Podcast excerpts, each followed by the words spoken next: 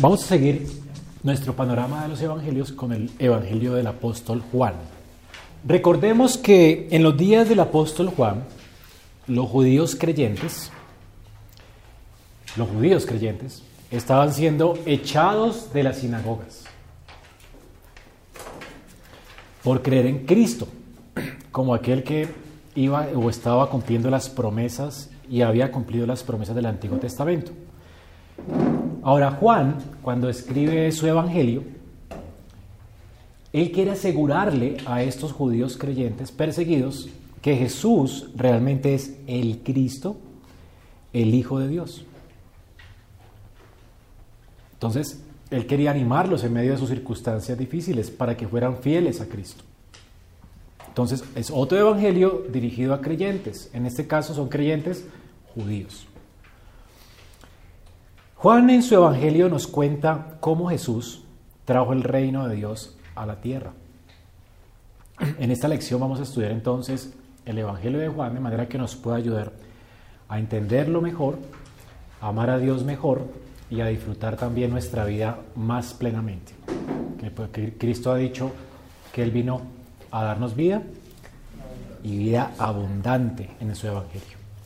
Cuando en cada, vamos a ver cómo cada lección nos va a mostrar esto. Cristo vino a darnos vida abundante. Vamos a ver primero el trasfondo del Evangelio, luego vamos a ver la estructura y el contenido y vamos a terminar con los temas principales que aborda. No vamos a terminarlo toda esta noche, por supuesto, pero ese será nuestro panorama para estudiar Juan. Vamos a ver el trasfondo de Juan. ¿Quién es el autor de Juan? Juan, el discípulo de Jesús, el hermano de Jacobo, hijo de Zebedeo, es el autor del texto. Juan fue uno de los compañeros más íntimos de Jesús. Eh, de hecho, fue uno de los pilares de la iglesia. Y sus escritos en el Nuevo Testamento incluyen no solamente este Evangelio, sino también la primera, segunda y tercera carta de Juan y el libro de Apocalipsis. Esos son los textos que él escribió.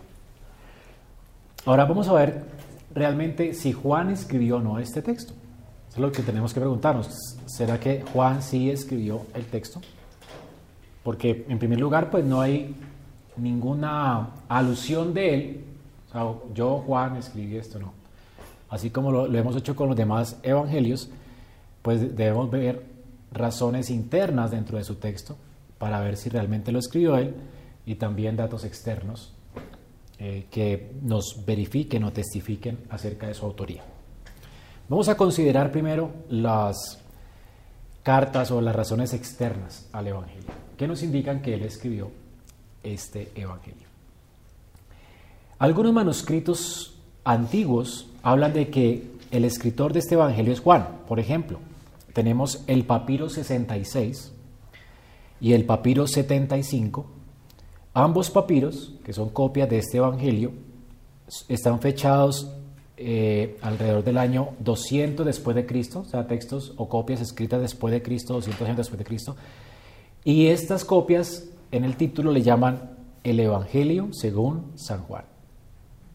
Tenemos una copia del Evangelio temprana que tiene este título, el Evangelio según San Juan. Tenemos también el Códice Sinaítico y el Códice Vaticano, que son dos textos encontrados que datan también más o menos a mitad del siglo IV después de Cristo. Estos textos, ambos códices, eh, tienen el mismo título, el Evangelio según Juan. Vamos a ver la evidencia interna del Evangelio. ya vimos, algo, de la evidencia externa. Aquí tenemos papiros que se titulan de esta manera. El escritor del Evangelio registró dentro de su Evangelio debates entre Jesús y los líderes judíos sobre puntos particularmente que tenían que ver con la tradición judía o con la ley judía. Esto nos muestra que el autor del Evangelio tenía entendimiento de la ley judía. O sea, era un judío, con completo entendimiento acerca de la ley de Dios.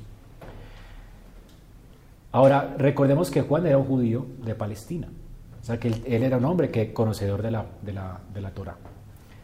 También existe una fuerte evidencia de que él es el autor, porque el carácter palestino del Evangelio se nota en las descripciones del ministerio de Jesús. Por ejemplo, en el capítulo 7.15, él señala la importancia de la formación religiosa a los ojos de los líderes judíos palestinos. O sea que tiene realmente un, sabor de alguien que, eh, que, escribió esto, ¿verdad? Se ve que es alguien judío, con pleno conocimiento de, de la tradición. El autor también del cuarto evangelio menciona temas religiosos y usa vocabulario que era similar a los escritos del primer siglo del judaísmo palestino. Es, por ejemplo, un número de académicos ha señalado similitudes entre el lenguaje del Evangelio de Juan y los escritos que han encontrado en Qumran. Entonces, comúnmente los escritos de Qumran son llamados los rollos del mar muerto. Ahora, aquí hay bastantes palabras similares a esos textos de Qumran. Por ejemplo, Juan habla con estas expresiones como los hijos de luz. Eh, esto aparece en los escritos de Qumran. En Juan 12, 36 habla acerca de la luz de la vida. Y esto aparece también en las, en las palabras, en las frases que están en los textos de Qumran. En Juan 8, 12 hay similitudes como estas que nos indica que el autor del Evangelio estaba acostumbrado a las conversaciones religiosas de Palestina de ese tiempo. O sea, hay palabras muy similares a los textos de Qumran. Ahora, no solo el texto del Evangelio da la impresión de que fue escrito por un judío palestino, sino también que fue escrito por un testigo ocular. O sea, él no recibió un testimonio, sino que él vio de primera mano lo que estaba sucediendo. Y esto se ajusta al perfil de Juan, por supuesto, porque él mismo fue un testigo ocular de la vida de Jesús. Vemos evidencia de que el escritor era un testigo ocular en muchos lugares. Vamos a ver algunos ejemplos. En Juan 19:35 dice, y el que lo vio da testimonio y su testimonio es verdadero, y él sabe que dice la verdad, para que vosotros creáis. Entonces aquí tenemos que el autor claramente indica que él fue un testigo ocular de la muerte de Jesús, él lo vio. También encontramos declaraciones similares en Juan 21, 20 al 24. Aquí Jesús, eh, bueno, aquí, perdón, el, el autor se identifica a él mismo como testigo, como el discípulo amado indicando que el escritor tuvo una estrecha relación personal y cercana con Jesús. El discípulo amado se menciona varias veces en este Evangelio. En Juan 13, 23 tenemos que el discípulo amado se reclina al lado de Jesús en la última cena. En el 19, 26 al 27, Jesús habló a este discípulo amado desde la cruz y le confió el cuidado de su madre. Este mismo discípulo corrió a la tumba con Pedro en la mañana de la resurrección en el 22 al 8 y en el 21.7 fue el primero en reconocer a Jesús en la costa. Ni una sola vez en el Evangelio Juan se refiere a sí mismo por nombre propio. Y es sorprendente que una persona es mencionada tan seguido en los otros evangelios, nunca es mencionada en este. O sea, que Juan en, los otros evangelios siempre es mencionado como un discípulo de Jesús, mientras que en este no hay mención de él. ¿No es raro? O sea, los demás dice que Juan fue un discípulo de Jesús. En el Evangelio de Juan nunca nombra a Juan como discípulo de Jesús. O sea que hace omisión del nombre Juan y es cambiado por el nombre el amado, a quien Jesús amaba.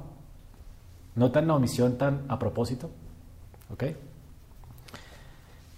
Entonces, él se enfocó en el hecho de que él fue seguidor de Cristo por el increíble amor que el Salvador tuvo por él. O sea que él se presenta en su evangelio a él mismo como el amado. Y no se nombra, no nombra su nombre dentro de los seguidores de Jesús, sino como el amado. También tenemos el testimonio de la iglesia primitiva, personas que tuvieron relación con los apóstoles. En los años 170 al 190, la convicción de que el cuarto evangelio había sido escrito por Juan fue firmemente establecida en la iglesia. Por ejemplo, Clemente de Alejandría, Tertuliano, Irineo, todos ellos afirmaron que Juan, el hijo de Zebedeo, fue el autor del Evangelio. En el 325 después de Cristo, el historiador Eusebio habla acerca de una cita de Irineo en su obra acerca de la iglesia, en el libro 5, capítulo 8, sección 4. Dice esto. Luego Juan, el discípulo del Señor, aquel discípulo que se recostara en cierta ocasión sobre su pecho, también publicó el Evangelio en Éfeso, en Asia. Aquí tenemos esta cita que habla acerca de Juan como el autor y dónde escribió Juan su libro. ¿De qué año es la cita? En Efesio, en. Esta cita fue una, fue una cita de Eusebio, ¿sí? que cita a Irineo. El testimonio de Irineo es particularmente importante por dos razones. Primero, porque según Eusebio, Irineo había sido discípulo de Policarpo. Y Policarpo, recuerden quién fue. Él fue discípulo de Esmirna, discípulo de Juan. Según una carta de la iglesia de Esmirna, referente al martirio del obispo, Policarpo mismo había sido discípulo de Juan. Por lo cual Irineo podía haber aprendido sobre la autoridad de Juan de un hombre de confianza que conoció personalmente al apóstol. Ahora, segundo, Irineo viajó extensamente en la iglesia antigua. Por tanto, él estaba familiarizado con muchos otros puntos de información que pudieran reforzar ese entendimiento de que la iglesia aceptó y recibió este libro como escrito por el apóstol Juan. Así que es muy significativo el testimonio de él. ya hemos visto que él es el autor. Ahora, ¿quién es Juan? ¿Cuál es la historia del apóstol Juan? Ahora, lo increíble es que sabemos más de Juan que de cualquier otro apóstol en la Biblia. Lo que sabemos de Juan es increíble. Juan es mencionado en todos los evangelios. Se habla de él como hermano de Jacobo, era de los hijos de Zebedeo. Juan es mencionado en segundo lugar, implicando que era el más joven de los dos. Según Marcos 1, del 14 al 21, el negocio familiar de pesca estaba cerca de Capernaum, en el mar de Galilea, y según el versículo 20, el negocio era muy próspero, como para emplear a otra gente. Después de la muerte de Jesús, el negocio seguía siendo lo suficientemente próspero y estable como para regresar a él. Recordemos que ellos regresaron al negocio de la pesca en, en Juan 21, 1 al 14. Ahora, hay una comparación entre Marcos 15, 40 con Mateo 27, 56. Uno puede ver que la mamá de ellos se llamaba Salomé y que ella también siguió a Jesús por algún tiempo. En algún momento ella le pidió a Jesús que le diera a sus hijos un trato preferencial, ¿se acuerdan? En Mateo 20, 21, que le diera un lugar en el reino, uno a su derecha y otro a su izquierda. Ahora, hay una, yendo un paso más allá, una comparación entre Juan 19, 25 y Mateo 27, 56 nos puede indicar que Salomé, la madre de los dos hijos de Zebedeo, era hermana de María, la madre de Jesús. Entonces uno puede comparar Juan 19:25 con Mateo 27:56, ¿verdad? Que se refiere a los mismos eventos y puede llegar a esa conclusión. Entonces, ¿quién era Juan? Era primo, hermano de Jesús. Entonces, si esto es así, nos va a ayudar a explicar por qué Jesús, cuando habló desde la cruz, le estaba encomendando el cuidado de su mamá a su primo, hermano. Los pasajes son Mateo, Juan 19, 25. Sí, Juan 19, 25 y Mateo 27, 56. Salomé, la madre de los hijos de Zebedeo, hermana de María, madre de Jesús. Entonces, Juan le, es, a, es a quien Jesús le encarga el cuidado de su mamá, María, su prima, ve su. Juan 19, 25 al 27, él le pidió esto, ¿no? El, encargo de su madre. En Marcos 3, 17, Jacobo y Juan fueron llamados los hijos del trueno. Hijos del trueno. Entonces pueden, pueden ustedes imaginarse el carácter del apóstol Juan. Si era un hijo del trueno, ¿cómo era su carácter? Ok. Débil tal vez, ¿no? Entonces, tenía un temperamento fuerte, más bien, sí, un carácter de él, pero un temperamento fuerte. Lucas registró una ocasión, por ejemplo, cuando Jesús trató de encontrar alojamiento en una ciudad en Samaria. Los residentes se rehusaron a recibir a Jesús y sus discípulos. Y adivine cómo respondió Jacobo y Juan, cómo reaccionaron ellos. Exactamente. Entonces, ¿quieres que, ¿quieres que mandemos que descienda fuego del cielo como hizo Elías y los consuma? Fuerte, ¿no? Entonces, volviéndose a él, lo reprendió y se fueron a otra aldea. Entonces, parece que durante un tiempo Juan estuvo con Jesús. Juan era muy emocional y siempre estaba explotando. Era hombre de carácter así explosivo.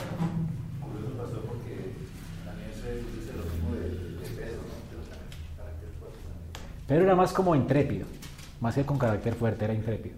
¿Sabes? El, el pilo, el que quería responder siempre, el que quería ganarse el favor de los demás.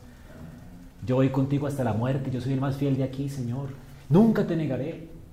Él siempre el que respondía, ¿no? Pero en cambio este sí tenía un carácter así. Era más pasional, Juan, era muy pasional. Ahora es sorprendente que al final él se convirtió en el escritor del Nuevo Testamento que más que cualquier otro se enfocó en el amor de Dios. ¿No es interesante esto?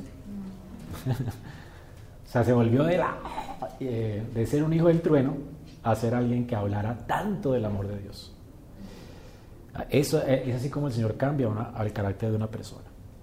Así que Cristo cambió el apóstol de ser un hijo del trueno a ser alguien tan sensible, ¿verdad? Que hablara del amor de Cristo de una manera tan increíblemente glorioso.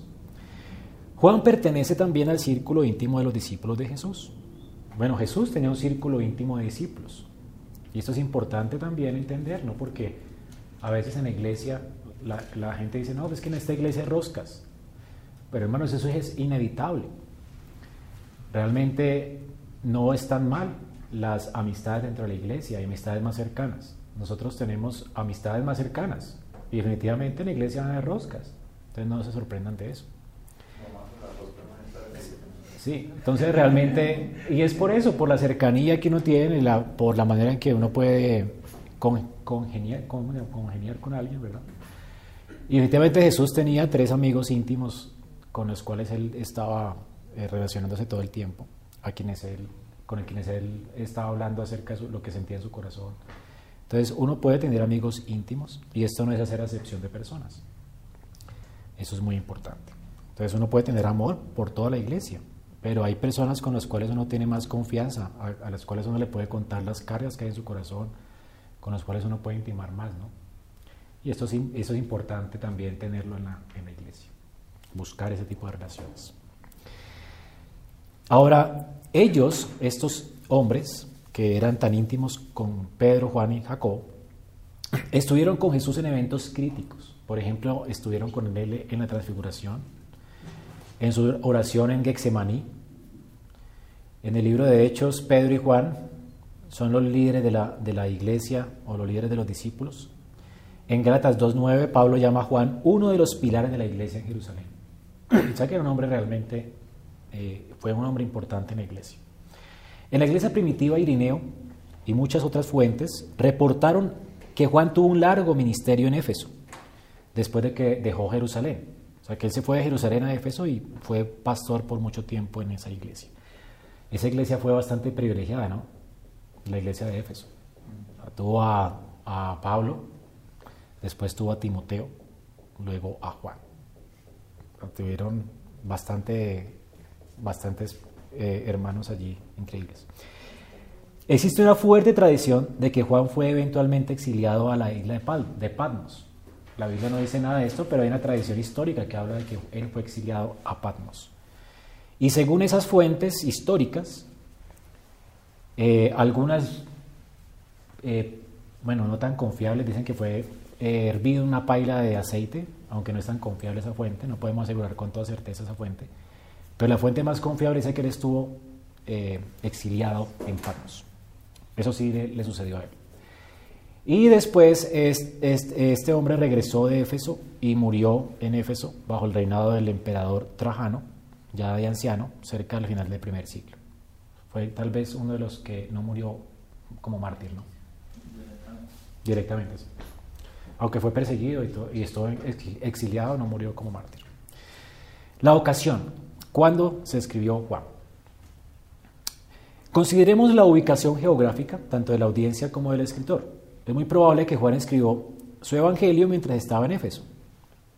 Entonces, cuando lo escribió, él lo escribió a una audiencia que vivía fuera de Palestina, tal vez a, las iglesias de Asia Menor. Recuerden que tenemos una, una carta como Apocalipsis, el libro Apocalipsis, que fue, fue dirigida a las iglesias de Asia Menor, que parece que esta, este evangelio también fue dirigido a las mismas iglesias. Ahora, esto no lo podemos saber por certeza, pero sí hay varios factores que apoyan esta conclusión. El primero es que los comentarios de Juan de las costumbres judías de Palestina apuntan a una iglesia que vivía fuera de Palestina. O sea, eran judíos que vivían fuera de Palestina.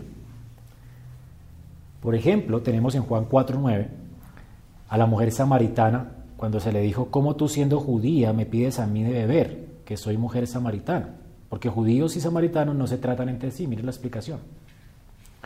Entonces, en este versículo Juan incluyó un comentario, una explicación para sus lectores acerca de esa hostilidad que había entre judíos y samaritanos.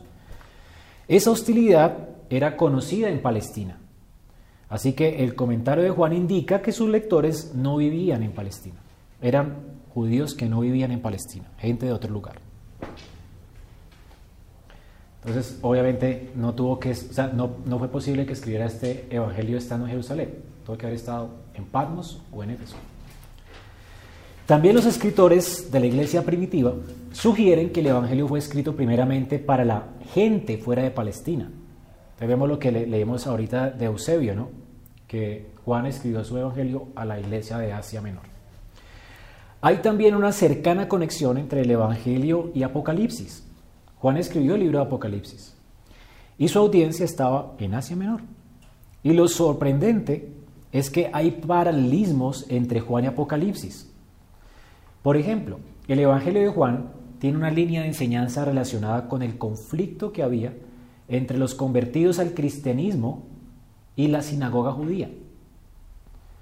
Y aquí tenemos entonces el libro de Apocalipsis cuando nos dicen Apocalipsis 2 de 9, y 3, 9. Dice, yo conozco la blasfemia de los que dicen ser judíos y no lo son, sino sinagoga de Satanás.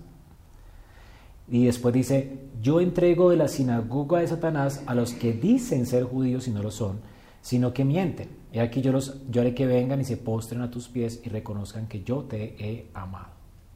Entonces mire que había una conexión fuerte, porque Juan en su evangelio también tiene esta lucha entre los judíos que creían en Jesús y los judíos de la sinagoga. Desde una perspectiva diferente, sabemos por Hechos, Hechos 19, del 1 al 7, que los seguidores de Juan el Bautista continuaron en Éfeso. Eran seguidores de Juan, judíos que seguían a Juan desde su ministerio, y ellos siguieron en Éfeso hasta ese tiempo. Recuerden que lo fueron a evangelizar. Ustedes han escuchado el Espíritu Santo y lo bautizaron ya por el bautismo de Jesús, ¿se acuerdan? No habían recibido el bautismo del Espíritu. Eran judíos que se convirtieron con el ministerio de Juan que vivía en Éfeso. Entonces, si el apóstol Juan escribió a una audiencia que incluía a los seguidores de Juan el Bautista, esto puede explicar el claro énfasis del Evangelio al decir que Juan el Bautista se subordinó a Jesús. Miren cómo comienza Juan. Juan comienza con el ministerio de Juan el Bautista. Y cómo Juan el Bautista reconoce que Jesús es el Mesías. Y dice, a él oíd. Entonces mira que está hablándole a seguidores de Juan el Bautista que son judíos, que no vivían en Jerusalén, que vivían en Éfeso, que no habían sido bautizados por el Espíritu, ahora Juan les está diciendo, mire que al, el seguido, al que ustedes seguían, Juan, se subordinó a Cristo, a Cristo, lo reconoció como el Mesías. Al que parece ser que era el propósito de ese evangelio. ¿Cómo? En, Hechos ellos van a Éfeso a bautizar a los que, se, que eran seguidores de Juan. ¿sí? A eso me refiero, sí, exactamente. Y son judíos seguidores de Juan. Entonces aquí Juan está diciéndole a ellos que Juan el Bautista reconoció a Jesús como el Mesías y le recomienda a sus discípulos, es necesario que yo mengue para que él crezca, ¿verdad? A él, a él, ese es el Cordero de Dios que quita el pecado del mundo, a él oíd. Ahora, vemos también la identidad de la audiencia original como todos los evangelios, hay un sentido en que el evangelio de Juan fue destinado para toda la iglesia a través de las edades. Obviamente el Espíritu de Dios quería preservar el testimonio de Cristo para nosotros. Pero también hay partes del Evangelio de Juan que parecen haber tenido especial relevancia para la iglesia de ese tiempo en Éfeso.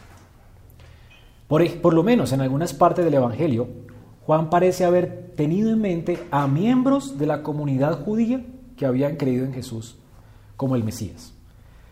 Pero ellos continuaban adorando en la sinagoga o teniendo otros contactos importantes con la comunidad judía. De hecho, casi toda la parte central del Evangelio, que es la más, desde, el, capítulo 5 hasta el capítulo 12, él trata, con él trata con el intenso conflicto que había entre Jesús y los líderes judíos.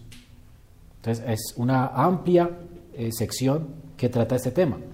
Ese conflicto, resaltado por el uso de Juan, él usa estas frases como los judíos, que Juan usa más de 70 veces. La palabra judíos es usada aquí 70 veces.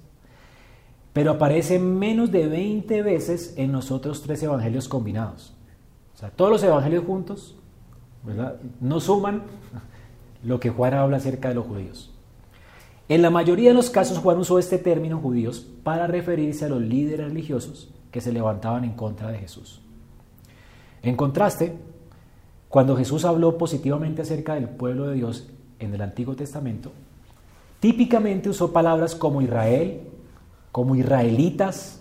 Por ejemplo, en Juan 1.47 dice Jesús a Natanael, he aquí un verdadero israelita en quien no hay engaño. Juan también usó la palabra griega Cristo, más seguido que cualquier otro evangelio. El término Cristo, recuerden, es la traducción de la palabra griega Christos y de la palabra hebrea Mesías. Ambas significan el ungido. Entonces, el Cristo era el redentor ungido de Dios quien iba a rescatar a Israel de sus pecados y liberarlos del dominio extranjero. El término Christos había sido importante para los cristianos judíos, porque el enfoque de la diferencia entre la sinagoga y la iglesia cristiana era la creencia de que Jesús era el Cristo, el esperado Salvador del pueblo de Dios que había sido profetizado en el Antiguo Testamento. Entonces aquí tenemos que los temas abordados por Juan y la forma en la que se dirige a ellos muestra que sus principales lectores fueron judíos cristianos que estaban luchando como seguidores de Jesús por causa de los líderes judíos de la sinagoga. Pero, como toda la escritura, el Espíritu Santo obviamente dirigió también este texto para los gentiles y para las personas de, todo el mundo. Así que podemos decir también en un sentido que Juan es un escrito para toda la, iglesia. ¿Hasta allí claro? Entonces, mire que, por ejemplo, eh, en, Juan se narra a este hombre que fue ciego y fue sanado, ¿se acuerdan? Y fue expulsado de la sinagoga. Hay una tensión allí todo el tiempo, ¿sí? Cómo los judíos odiaban a los judíos que se convertían a Cristo. Y él narra mucho acerca de esto, ¿no? Cómo judíos se convertían al Evangelio. Vamos a ver la fecha. Juan, obviamente, es el único evangelio que no incluye predicciones de la destrucción de Jerusalén. Si notan, no hay una sola alusión de que Cristo vaya a condenar a Israel. Esto lo vimos en los evangelios, ¿se acuerdan? Que vimos acerca de que no pasará esta generación hasta que todo esto acontezca, las profecías del Mesías acerca de que no, se, no quedará piedra sobre piedra en este lugar. Bueno, Juan no menciona nada de eso. ¿Por qué? Porque ya había, sido, ya había venido el juicio de Dios sobre Israel. Esto fue en el año 70. ¿okay? Entonces Juan no hace ilusión de estas cosas precisamente porque Juan escribió este, este texto un año más tardío, o sea, más allá del año 70. Entonces tenemos que ubicarlo después del año 70. El Evangelio refleja también una época cuando la división entre la iglesia y la sinagoga era mucho más amarga, porque él hace, mucha énfasis en esto. Después de la caída de Jerusalén, recordemos que el judaísmo vino a ser más estricto y más rígido. Recuerden que cuando Jerusalén fue sitiada por Roma y fue consumida en fuego, los que sufrieron, ¿quiénes fueron? Los judíos, no cristianos. O sea, los que no eran cristianos. Los cristianos salieron de los montes como eh, les había ordenado el Señor, ¿no? Cuando vean la abominación de sol, huyen de los montes, O sea, muchos escaparon de ese lugar y se sometieron a Roma. Pero los judíos no. Los judíos estaban defendiendo su lugar y los que murieron en su mayoría fueron, eh, fueron judíos no creyentes. Y por eso se intensificó más su aversión hacia los cristianos. Así que los estaban expulsando de las sinagogas, ¿verdad? En ese tiempo de persecución. La persecución para los cristianos después del año 70 fue más que todo de judíos hacia los creyentes. Sí. Los judíos, pero impresionante. Sí. Después de la caída de Jerusalén, el judaísmo se puso rígido, defendiéndose a sí mismo contra las herejías. Mire que las oraciones diarias en la sinagoga fueron cambiadas para incluir específicamente una maldición sobre aquellos que creían en Jesús. Usted lee el Talmud judío, en sus oraciones diarias incluyen esta oración. Y esta oración fue incluida después del año 70. ¿Ok? Entonces, todavía sí. Las oraciones judías todavía las incluyen. Hay una maldición para la, para la iglesia. Para todo el que crea en Cristo. Esta tensión está, usted la puede encontrar en Google. Busquen ahí, la maldición judía de, los judíos en el, en el Talmud. Y ahí están las oraciones contra nosotros. Es, es fuerte, realmente. Esta tensión está prefigurada en pasajes donde Juan reportó la excomunión del hombre ciego, la que les decía ahora. Y mire, escuchemos el comentario de Juan sobre esa situación en Juan 9:22. Juan 9:22 dice, los judíos ya habían acordado que si alguno confesare que Jesús era el Mesías, fuera expulsado de la sinagoga. Fuerte, ¿no? Este pasaje de ser expulsado de la sinagoga significa ser excomulgado ser excluido de la comunidad judía. O sea, él tiene que salir de la comunidad judía. Y ellos sí eran rígidos, no le, dejaban de hablar, era completamente, lo, eh, parecía un muerto, un cero a la izquierda. Debe ser como tratar a los samaritanos. Exactamente. pasaban por ahí. Parece que el Evangelio de Juan fue escrito entonces después de los tres evangelios y después del año 70. Este punto de vista es compartido por los historiadores, especialmente por Eusebio, quien escribió la historia eclesiástica en el libro 3, dice, diciendo esto. Así pues, Juan expone su evangelio escrito, las obras anteriores al encarcelamiento del Bautista, pero los tres evangelistas restantes mencionan las que llevó a cabo después de que él fuera encarcelado. O sea, todo esto nos guía a la conclusión de que la antigua tradición de la iglesia, que es probablemente correcta, Dicen que el Evangelio fue escrito al final de la vida de Juan, probablemente después del año 85 después de Cristo, después de haber salido de su exilio de eh, la isla de Patmos. O sea que la escribió en, Éfeso, más o menos entre el 85 y el 90 y algo, algo así. ¿Cuál fue el propósito de Juan al escribir su Evangelio? El propósito de Juan. Ya hemos visto algo de este propósito. Juan resume el propósito de su Evangelio en Juan 20, 30 al 31. Juan 20, 30 al 31. Leo. Si lo tienen allí para que sigan lectura. Hizo además Jesús muchas otras señales en presencia de sus discípulos, las cuales no están escritas en este libro, pero estas se han escrito para que creáis que Jesús es el Cristo, el Hijo de Dios y para que creyendo tengáis vida en su nombre.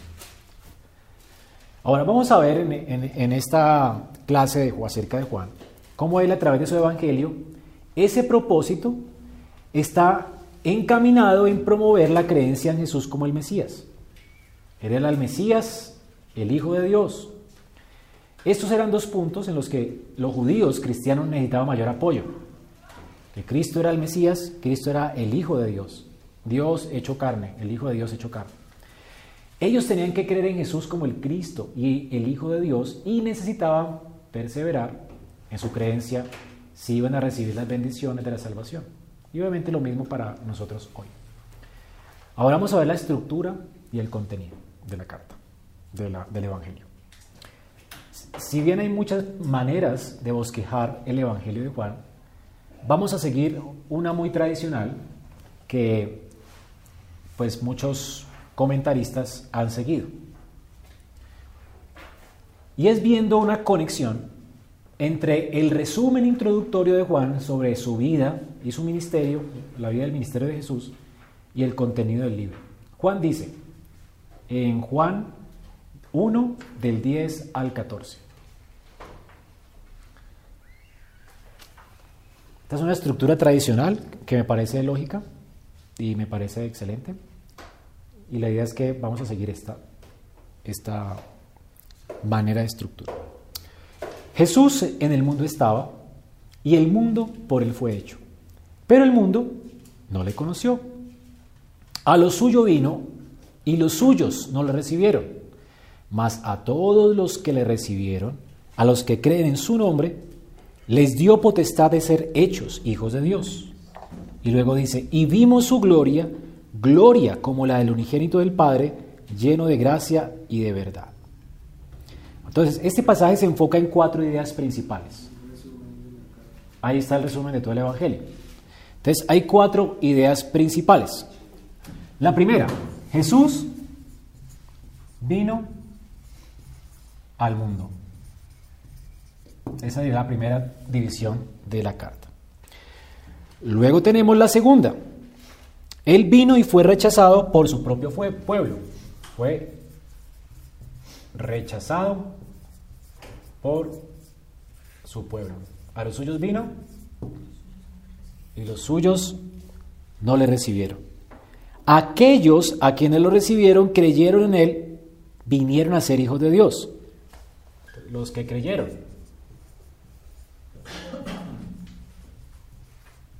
Y vinieron a ser hijos de Dios. Y en cuarto lugar, y entonces aquellos creyentes se convirtieron en qué? En testigos. Testigos. Porque, y vimos su gloria como la del unigénito del Padre, lleno de gracia y de verdad. Vimos su gloria, fueron testigos de su gloria. Siguiendo estas cuatro ideas principales, entonces vamos a ver el Evangelio de Juan de esta manera. En primer lugar, Juan inicia su Evangelio con una breve introducción. Tenemos la introducción. La introducción, entonces aquí tenemos la introducción, va desde Juan 1.1 a Juan 1.18. Después de la introducción tenemos entonces, Juan registró el ministerio público de Jesús. Va desde el 1.19 al 12 50. Donde aquí Juan mostró que Jesús vino a su creación y fue rechazado por la raza humana a la que había venido a salvar. Entonces aquí lo que muestra él fue el rechazo de la humanidad hacia el Mesías. A lo suyo vino y lo suyo no le recibió.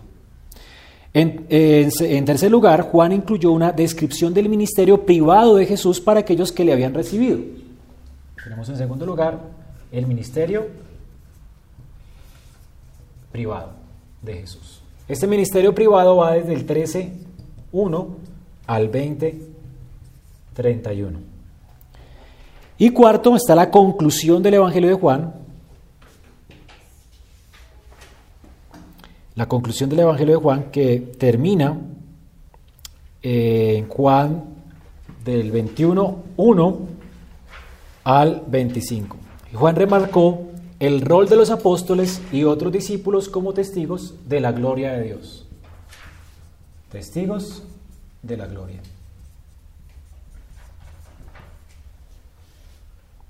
Entonces aquí tenemos las cuatro divisiones del Evangelio de Juan. Introducción, ministerio público, ministerio privado y cómo los testigos dieron fe de la gloria de él. Y vamos a comenzar con la introducción. Creo que hasta, hasta aquí vamos a llegar esta noche la introducción. No pasaremos de allí. Introducción en el capítulo 1.1 al 18. Dice la introducción que Jesús es la palabra de Dios. Esa palabra fue el logos que creó todas las cosas. Decir que Jesús es la fuente de la vida misma. Juan presenta a Jesús como el creador, la fuente de la vida. O sea, nada de lo que ha sido hecho. Exactamente. Y más que eso, Jesús vino al mundo como un ser humano de carne y hueso. El verbo se hizo carne. Eso es lo glorioso de la introducción de Juan. Muestra cómo el Dios de gloria, el Hijo de Dios glorioso, el creador de todas las cosas, por quien todas las cosas subsisten, ahora se hace carne y viene al mundo como un ser humano. Ahora, Cristo entonces es revelado por Juan como el Dios hecho carne, quien reveló la gloria del Padre al mundo que él había creado. Así Juan comienza su evangelio. En Juan 1, 4 y 5, Juan nos dice que, él, que Jesús es la luz que vino al mundo, a un mundo que estaba en tinieblas. Él vino a conquistar la oscuridad, siendo él mismo la completa revelación de la gracia de Dios. Ahora, algunas veces la Biblia habla acerca de la gloria de Jesús, estando velada en la encarnación. Pero Juan remarcó el hecho de que la encarnación de Jesús realmente lo que vino a hacer es a dar a conocer la gloria de Dios. Entonces, en un sentido, la gloria de Dios está velada. Pero en otro sentido, lo que Juan nos está diciendo es que Él vino a dar a conocer a Dios. Dice también, y lejos de oscurecer la gloria de Jesús, su encarnación como ser humano realmente reveló su gloria. Vimos su gloria, gloria como la del unigénito del Padre, lleno de gracia y de verdad. Entonces, vamos a ver en segundo lugar aquí en esta, en esta estructura el ministerio eh, público de Jesús. El ministerio público de Jesús. Va del capítulo 1.19 al 12.50. En esa sección Juan se enfoca en el hecho de que Jesús vino a su propio pueblo. ¿Quién es su propio pueblo? Los judíos, la nación de Israel. Y la gente de Israel rechazó a Jesús como su Cristo y su Señor. Jesús dice, a lo suyo vino y los suyos no le recibieron. Aquí está hablando de los judíos. Entonces vamos a ver que en primer lugar Juan comienza con la preparación para el ministerio de Jesús. Comienza con el ministerio de Juan el Bautista. Allí tenemos a Juan eh, Juan 1, 19 al, al 36, Juan destacó que Juan el Bautista era un testigo importante al hecho de que Jesús era el Hijo de Dios y que Jesús sería el Cordero de Dios que quita el pecado del mundo. Esa fue la declaración de Juan. Luego Juan registró el llamado de Jesús a sus primeros discípulos. Esto está en Juan 1.37 al 51. Y aquí hay un énfasis importante en esta sección y es la identidad de Jesús. ¿Quién es Jesús? Tenemos aquí que Jesús es el Mesías de que Moisés escribió. Hemos hallado al Mesías de que Moisés escribió. Fue lo que los discípulos entendían del ministerio de su líder Juan el Bautista. él es el Cordero de Dios que quita el pecado del mundo. Vengan y vean, Él es el Mesías de que Moisés escribió. Él es el Hijo de Dios, Él es el Rey de Israel. Ese es el énfasis, la identidad de Cristo. ¿Quién es ese? ¿Quién es Cristo? El Hijo de Dios, el Rey de Israel, el Mesías de que Moisés escribió. Y en el versículo 51, Jesús mismo se identifica a sí mismo. Entonces, otros lo identifican, Juan, los discípulos, el mismo Juan, el verbo se hizo carne, pero ahora habla Jesús mismo. ¿Y qué dice Jesús mismo de él? En el versículo 51, que Él es el Hijo del Hombre. Y este Hijo del Hombre obviamente es una referencia a Daniel. Y es el Hijo del Hombre que está sentado a la diestra del Padre. Entonces, este Hijo del Hombre fue el que fue enviado para proveer acceso a la presencia de Dios.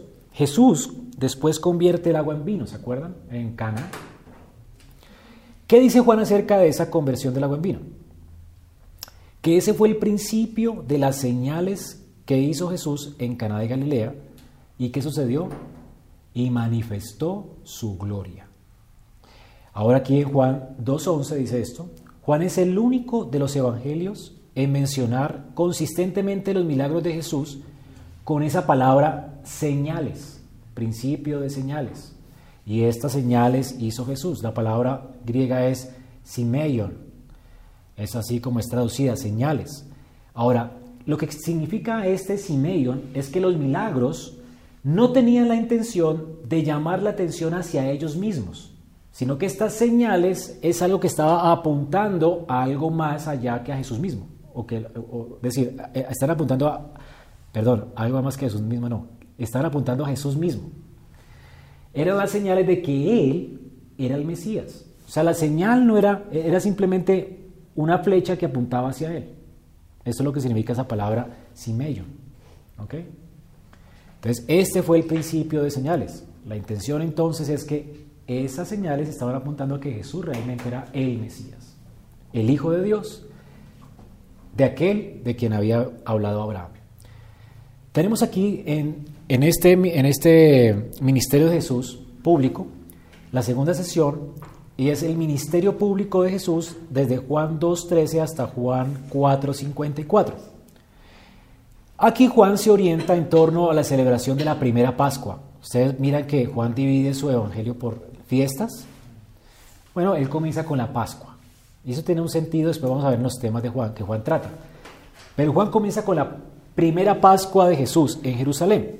Y el tema principal aquí es la fe cada vez más que Jesús demuestra su identidad, la gente cree en Él, en su ministerio público. Él manifiesta una señal y la gente cree. Entonces, por ejemplo, cuando Jesús purifica el templo, sacando a los mercaderes del templo en Juan 2, del 13 al 25, el enfoque estaba en la identidad de Jesús. ¿Qué le dijeron a él cuando estaba haciendo esto? ¿Qué señal nos muestras? ¿Cuál es la señal que tú nos muestras? Ahora, ¿qué dice Jesús acerca de él?